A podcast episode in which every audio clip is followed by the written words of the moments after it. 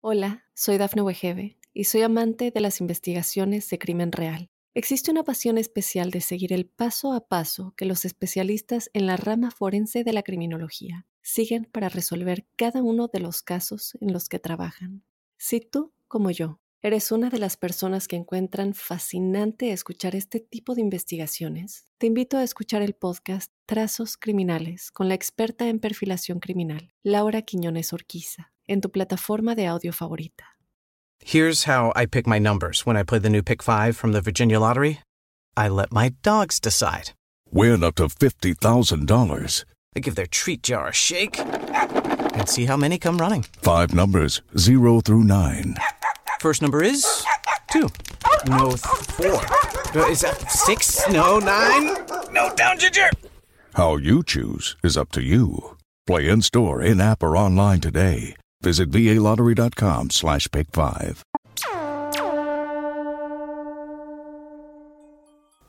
Buenos días, buenas tardes, buenas noches, bienvenidos a un nuevo episodio de La Huella OVNI.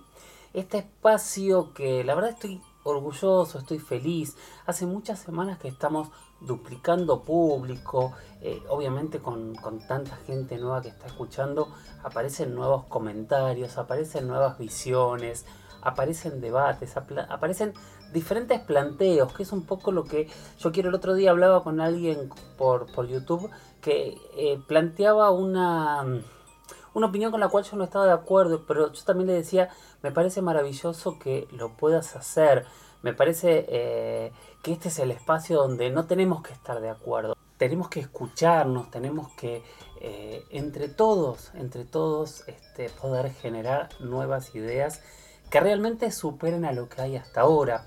Tenemos que entender también que estamos en un mundo nuevo, ¿no? Donde hace muy poquito Estados Unidos directamente abrió la posibilidad de que estos objetos que estén estudiando, que son inteligentes, como ya lo plantearon anteriormente, que realmente no saben qué son, ahora dicen existe la posibilidad de que no sean humanos. Es la primera vez que Estados Unidos admite semejante eh, verdad o semejante eh, opción. No es una verdad, es una opción.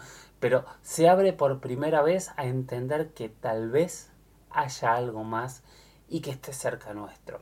Y es una revolución gigante, que no es una revolución que hable directamente extraterrestres, por supuesto, porque siempre decimos lo mismo, que que no sean humanos no significa que vengan de otros planetas. Tal vez hay un montón de otras opciones que ya la hemos hablado muchísimas veces. Visitantes del futuro, otras dimensiones, eh, del centro de la Tierra. Hay gente que sostiene esas teorías todavía. Eh, hay tantas, tantas opciones diferentes a otros planetas que se abre y se enriquece el debate. Pero cada vez estamos más cerca de tener un debate mano a mano diciendo no es un grupo de delirantes contra un grupo de gente seria que piensa que todo lo que no es palpable no existe. Es un debate donde cada vez nos acercamos más, donde cada vez podemos escucharnos mejor y creo que estamos en un momento histórico muy interesante, todos los que nos tocó vivir en esta época, porque tal vez no falte tanto para, para empezar a tener otro tipo de conclusiones, no falte tanto para que nuestro entendimiento llegue a una nueva etapa. Y no hablo de estas etapas que son muy respetables y, y entendibles de evolución, ¿no? Ah, eh, De, evolución espiritual, de ese tipo de cosas, quiero decir. Hablo que tal vez estemos a punto de pasar a un nuevo paradigma. No sé, se huele, se huele un cambio de paradigma dentro de muy poquito. Me parece que, que es un punto más que interesante y tal vez un super nuevo conocimiento nos lleve a ese nuevo cambio de paradigma y seguramente algunas cosas que hoy nos hagan pelearnos dentro de poco tiempo las recordemos como tonterías. Bueno, gracias, gracias, gracias por estar ahí, gracias por escribir en YouTube, gracias por escuchar en Spotify que estamos cada vez más arriba, gracias a todos los que escuchan en Spreaker, en eBooks, en Apple Podcast, en, Amazon Prime, en eh, iHeart, en, nada, en, en, en Evox. Gracias, gracias, gracias. Y pongan seguir en donde estén escuchando. Así cada vez que aparece un nuevo episodio, que trato de que sea una vez por semana.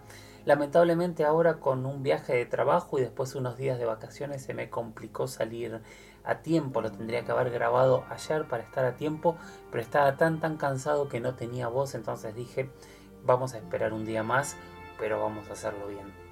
Así que nada, me siguen en redes, yo soy Jorge Luis Zuckdorf, olvidé decirlo, en Instagram ya saben, soy arroba Jorge Luis S oficial, en Twitter soy arroba Jorge Luis S guion bajo 77 y recuerden siempre utilizar el hashtag numeral la huella ovni todo junto. Ah, también tengo un mail que es las historias de George, que se, que se escribe George, las historias de George, arroba gmail.com.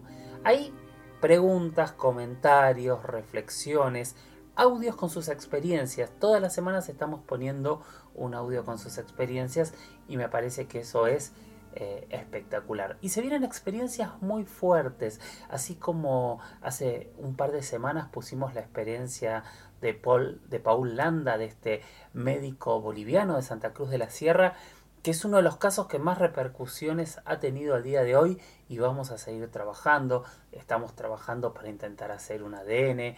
Estoy hablando con él. Está eh, le voy a pasar ahora muchos de los comentarios que me han hecho que me parecen fascinantes. Em, la semana pasada fue la entrevista con Jaime Maussan, una entrevista que me habían pedido hacía mucho tiempo y nada, quería hacerla cara a cara con él, así que aproveché ese último viaje para conversar y hacerles preguntas que yo espero, y, espero que lo hayan disfrutado y que lo sigan disfrutando, hacerle preguntas diferentes a lo que él siempre ha respondido, para que pudiese hablar de, de su vida, cómo empezó, pero también entender dónde se para él ante tanta enfrentamiento y crítica. Él tiene como quien lo ama y quien lo odia. Y me parecía interesante preguntárselo para entender cómo lo vivía. O sea, porque quien lo ama y quien lo odia no puede dejar nunca de admitir que la gran mayoría o una enorme cantidad de personas en este continente siguen y están interesados en el fenómeno ovni por su trabajo de décadas y décadas hablando del fenómeno. Bueno, vamos a empezar con el programa de hoy. Tenemos varias preguntas. Vamos a ir tema a tema como siempre, pregunta a pregunta y al final vamos a tener una gran entrevista. Bueno, voy a buscar en mi archivo cuál es la primera entrevista para el día. La primera entrevista, uy, la primera pregunta para el día de hoy. Y esa primera pregunta la hizo Daniel Marcelo Gómez. Y este es el texto que mandó. Me dice, hola Jorge, buenas noches. Me gustaría saber qué fue de la vida de George Adamski y tu opinión sobre él. Espero ansioso la segunda temporada. Fíjense que todavía estamos respondiendo preguntas del año pasado. Algunas las fui adelantando porque se repetían, no eran similares, pero tengan paciencia porque entiendan que todavía estamos respondiendo preguntas de hace un año y vuelvo a decir, creo que mi documento en este momento tiene 60 páginas de preguntas de las cuales voy respondiendo por la página en este momento 38, así que entiendan que muchas y muchas preguntas para responder. Bueno, Daniel, gracias, gracias por haber escrito. Eh, vamos a contextualizarnos de quién fue George Adamski que fue un, personaje eh, muy polémico, interesante y que hoy no sé si es tan tan recordado por el gran público, pero durante muchísimas décadas eh, fue una de las personas eh, más fuertes y más relacionadas con el fenómeno ovni. George Adamski nació en 1891 en Polonia pero de muy pequeño se fue a vivir a los Estados Unidos en donde terminó siendo eh, ciudadano norteamericano.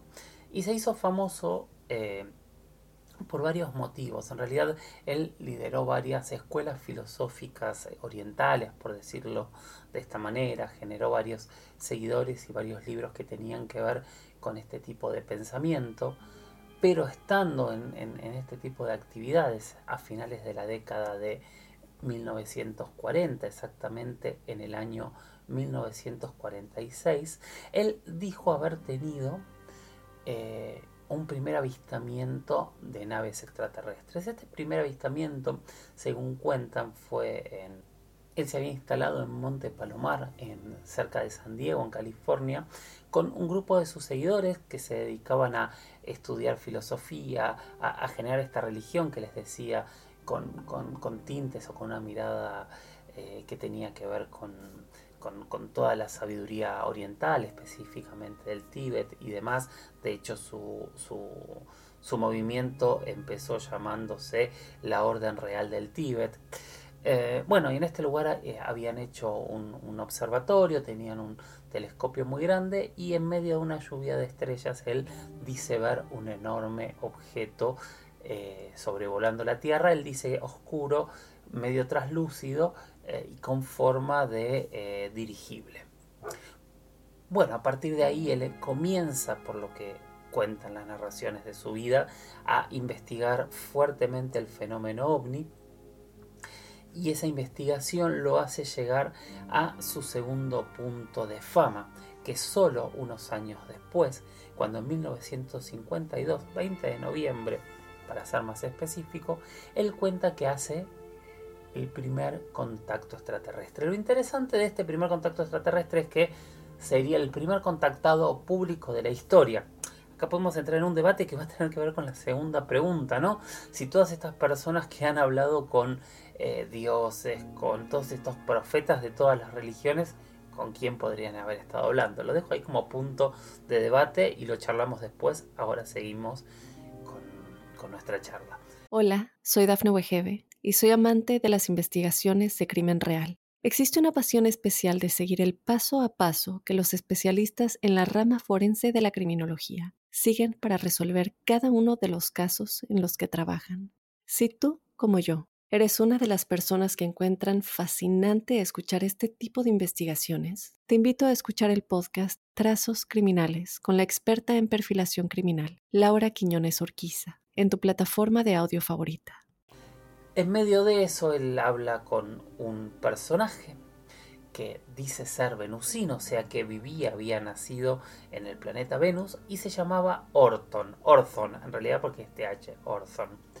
Este personaje Orson empieza a revelarle diferentes cosas, le cuenta que están preocupados por una guerra nuclear y a partir de ahí él empieza a trabajar en diferentes libros que tienen que ver con su experiencia hablando con este personaje Orson, que aparte a lo largo de los años, dos, tres veces, creo que hasta cuatro veces se encontró con él y con diferentes extraterrestres que vivían ocultos en la Tierra. Lo paradójico es que siempre esos extraterrestres eran de Marte, de Venus, de Júpiter, de todos planetas que hoy sabemos que no hay vida como la Tierra y salvo en Marte y en algunos lugares específicos es imposible que, que hubiese en algún momento se hubiese desarrollado vida como la Tierra. Marte, digo salvo Marte porque Marte al tener unas características similares y tal vez en algún momento encontremos que haya habido un desarrollo de vida muy anterior, tal vez cientos de miles de años antes y en algún momento se quedó sin agua y sin atmósfera y lo volvió un planeta inhabitable, un desierto como es hoy.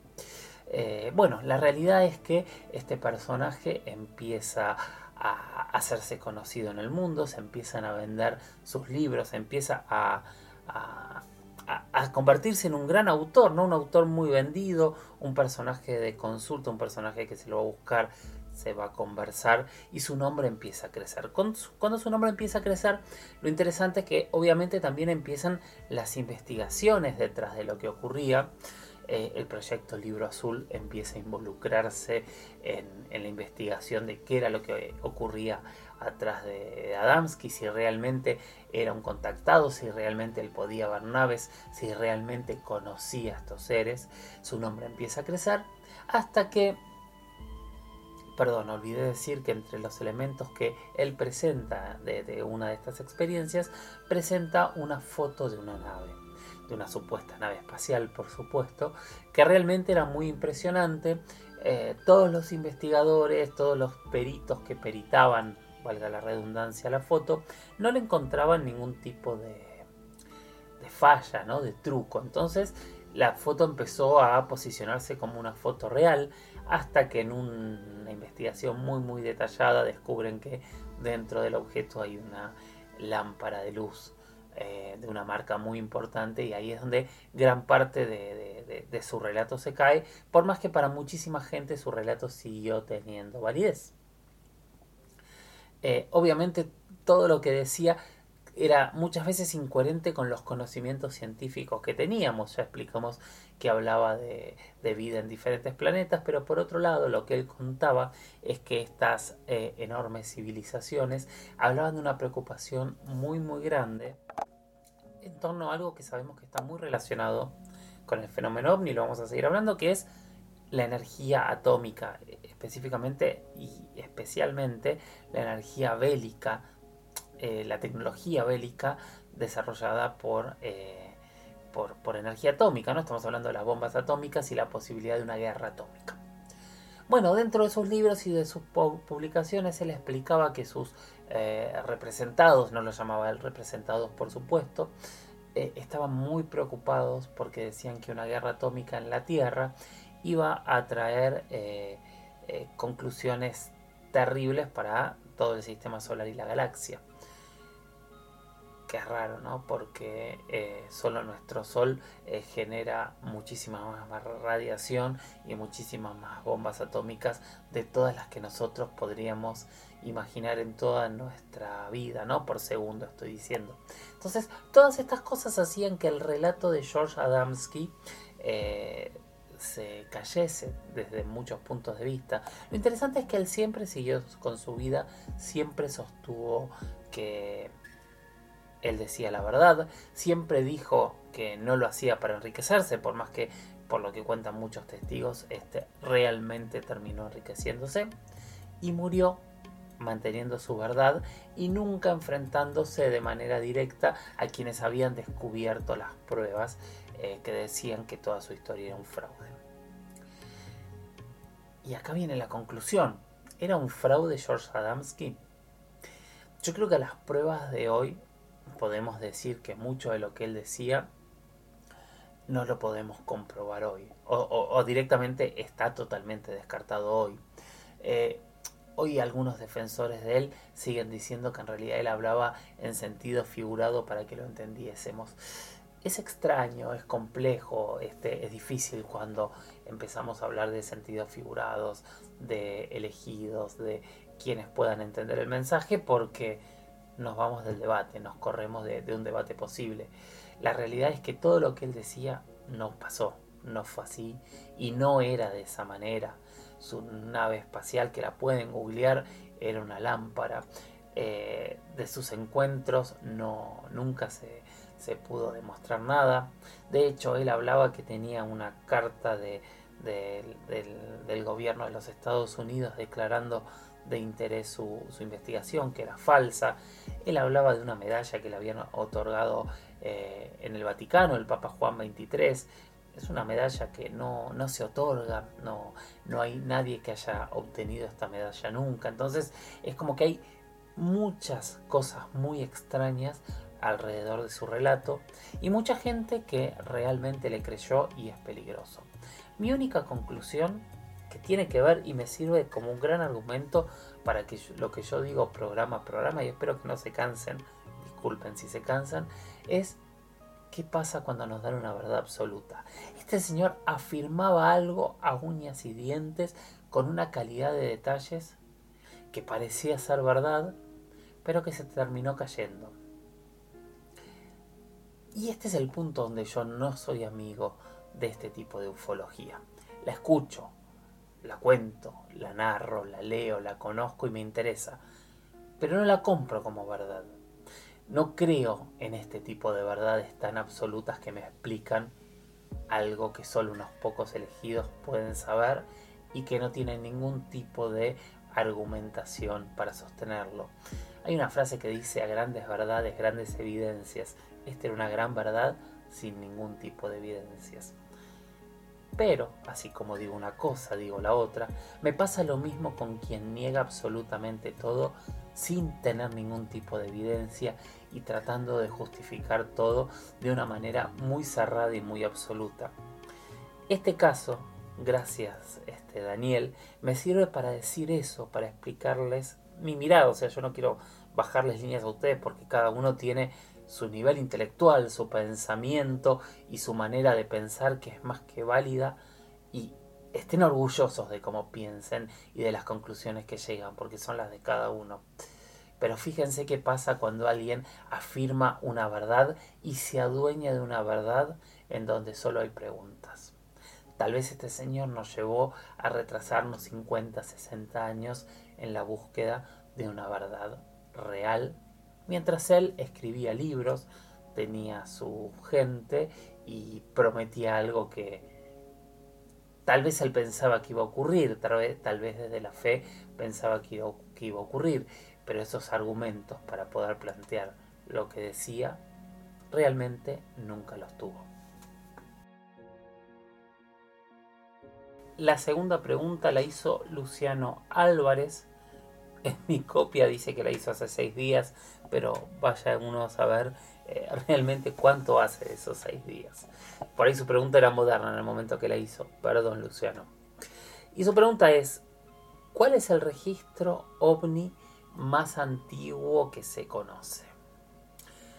Wow, es una pregunta difícil de contestar eh, porque utiliza la palabra ovni, o sea, podemos hacer trampa y podemos decir que el concepto ovni eh, se asienta eh, después del proyecto Libro Azul, en donde plantean cambiar este, la palabra de platillo volador que había puesto la prensa después de Kenneth Arnold allá por el 47 a OVNI o UFO, ¿no? que es este objeto volador no identificado. Eh, y ahora bueno que se vuelve a cambiar a WAPS, pero en realidad entendemos de qué está hablando y entendemos que está hablando de irnos a la antigüedad. Hola, soy Dafne Wegebe y soy amante de las investigaciones de crimen real. Existe una pasión especial de seguir el paso a paso que los especialistas en la rama forense de la criminología siguen para resolver cada uno de los casos en los que trabajan. Si tú, como yo, ¿Eres una de las personas que encuentran fascinante escuchar este tipo de investigaciones? Te invito a escuchar el podcast Trazos Criminales con la experta en perfilación criminal, Laura Quiñones Orquiza, en tu plataforma de audio favorita. Bueno, hace un par de semanas eh, hablábamos del libro de Ezequiel, ¿no? Y de estos objetos que volaban en el cielo. Hay muchísimas otras historias en la Biblia que nos hablan de objetos volantes, de cuestiones que tienen que ver con todo esto. Si quieren un día desarrollamos también todos los conceptos que para mí están en la Biblia, que no es que significa que sean extraterrestres, pero que tienen como un significado que a mí me llaman un poco la atención. Y me puse a buscar en la historia como cuatro o cinco datos y hechos curiosos que tienen que ver con el fenómeno ovni, que no son únicos, que hay muchísimos más pero que me parecía interesante ponerlos como ejemplos. Y el primero es un tema que a mí me fascina, que también lo tiro si alguien quiere que lo desarrolle algún día, que son las guanginas, que son estos dioses eh, que son de los pueblos originarios de Australia. O sea, estamos hablando de, pueblos que eh, podrían tener eh, más de 150.000 años y que hicieron unas pinturas en, en las cuevas y en las paredes en, en, Australia que son maravillosos. Pongan guanginas que se escribe W, o sea, W-A-N-D-J-I-N-A-S,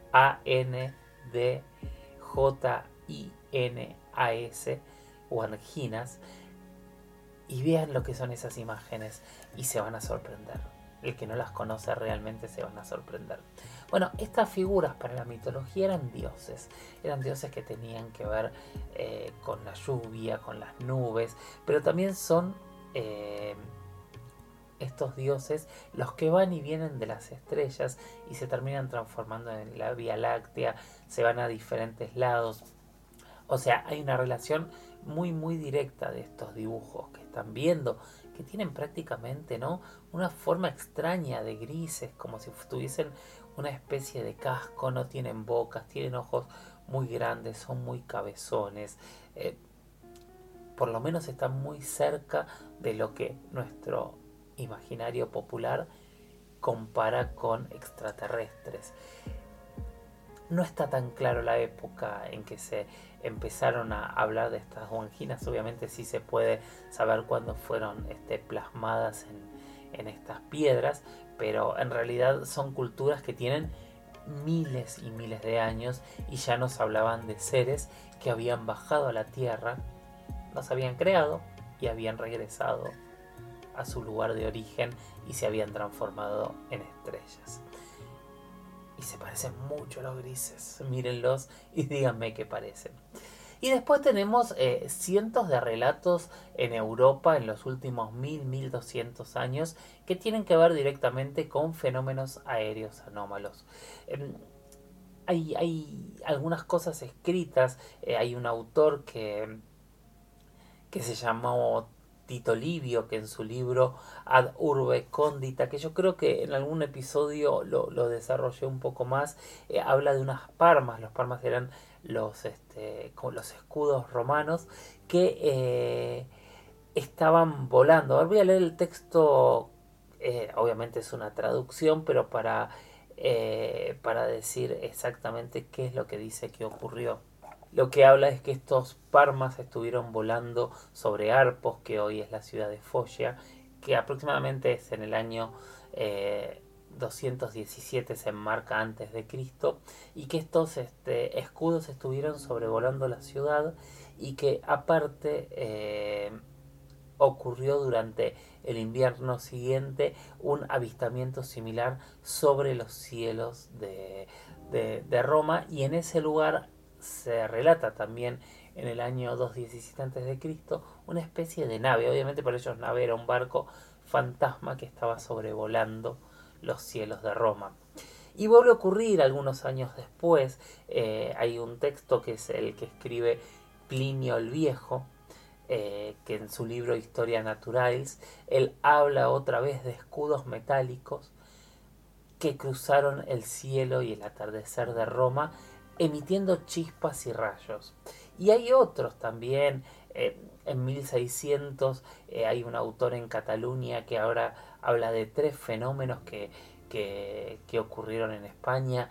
En el, primero habla este autor que se llamaba Jeromi, Jeroni Pujades, dice que el 30 de septiembre de 1604 eh, se describió en tres zonas en Cataluña, en Urgel y en Barcelona, fenómenos similares. Eh, y lo que describen, lo que describen estos personajes a través de de este cronista es que se vieron en el aire pero muy bajos, cerca del suelo, grandes escuadrones de gentes de armas que batallaban con gran furor y ruido de armas. Entendamos, ¿no? Es una batalla aérea lo que está describiendo, ¿no? Gente peleando que estaba volando a muy baja altura y se escuchaban los ruidos de, alma, de armas a muy baja altura. La segunda descripción, que es la ciudad de Barcelona, lo que dice es que vieron sobrevolar algo así como una bandada de estorninos. Los estorninos son pájaros, pero del grosor y negror de cuervos, pero de muchas piernas y alas como de langosta.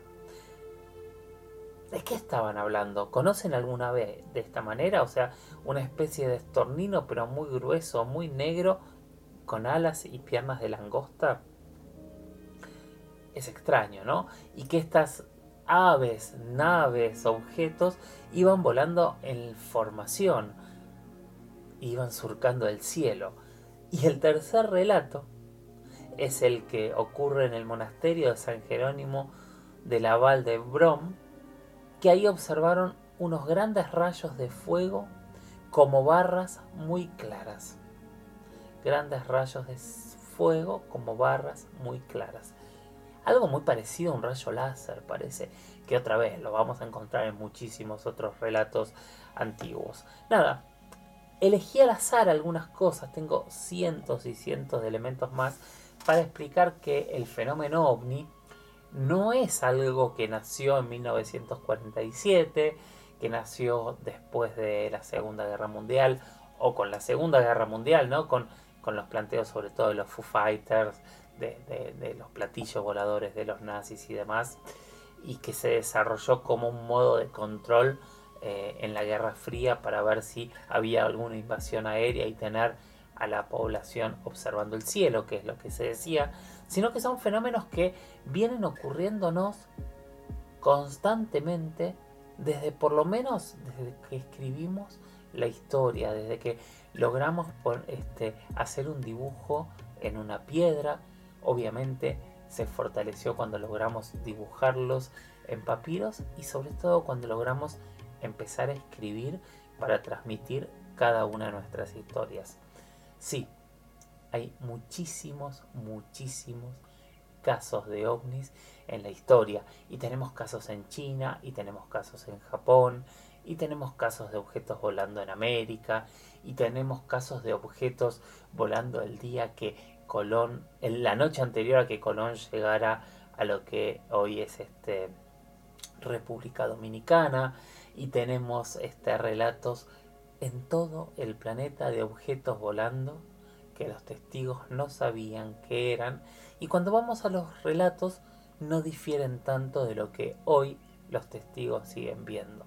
Conclusión, esto está hace mucho tiempo en el cielo y todavía no tenemos idea de que seguramente está desde antes que nosotros estemos en la Tierra y ojalá algún día tengamos algún tipo de conclusión. Bueno, fue como un, una pasada rápida como para darte varios casos, Luciano. Espero que, te haya conformado y te haya gustado mi respuesta. Estando casi en media hora, voy a dejar... Eh, tenía una tercera pregunta. Se ve que estoy hablando mucho últimamente, porque antes lograba meter 3, 4 respuestas por, por episodio. Es algo que ya no estoy logrando. Eh, no sé si tengo que resumir un poquito más o, si lo hacemos de esta manera y, le damos a cada, a cada tema eh, el tiempo que, que necesita. Pero bueno, vamos a dejar la respuesta que ya tenía preparada para la semana que viene. Y ahora, ojalá podamos seguir haciéndolo. Tengo varios casos todavía por delante, así que eh, tengo mucha esperanza de poder lograrlo. Eh, vamos a ir con una nueva experiencia, una experiencia eh, súper, súper interesante, que es la experiencia que envió Martín Navarro. Escuchen. Hola, soy Martín de Domínico y quiero contar mi experiencia que me pasó acá en mi casa.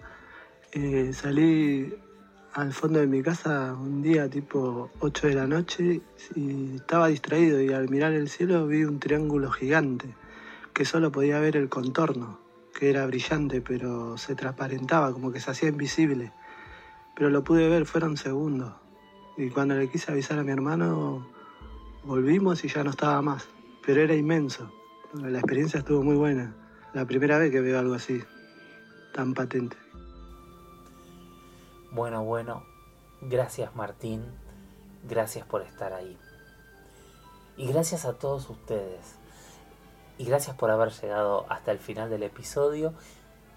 Y como siempre los invito a seguir mirando al cielo, a seguir capacitándonos, a seguir haciéndonos esas mismas preguntas que seguramente se hicieron nuestros ancestros la primera vez que una noche levantaron la vista y vieron algo extraño moviéndose entre esas estrellas que seguramente ya les hacía o les generaba muchas preguntas.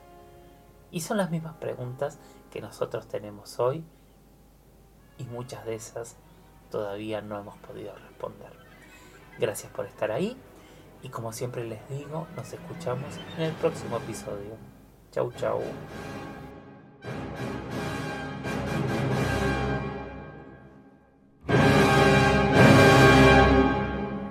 Hola, soy Dafne Wegebe y soy amante de las investigaciones de crimen real. Existe una pasión especial de seguir el paso a paso que los especialistas en la rama forense de la criminología siguen para resolver cada uno de los casos en los que trabajan. Si tú, como yo, eres una de las personas que encuentran fascinante escuchar este tipo de investigaciones, te invito a escuchar el podcast Trazos Criminales con la experta en perfilación criminal, Laura Quiñones Orquiza en tu plataforma de audio favorita.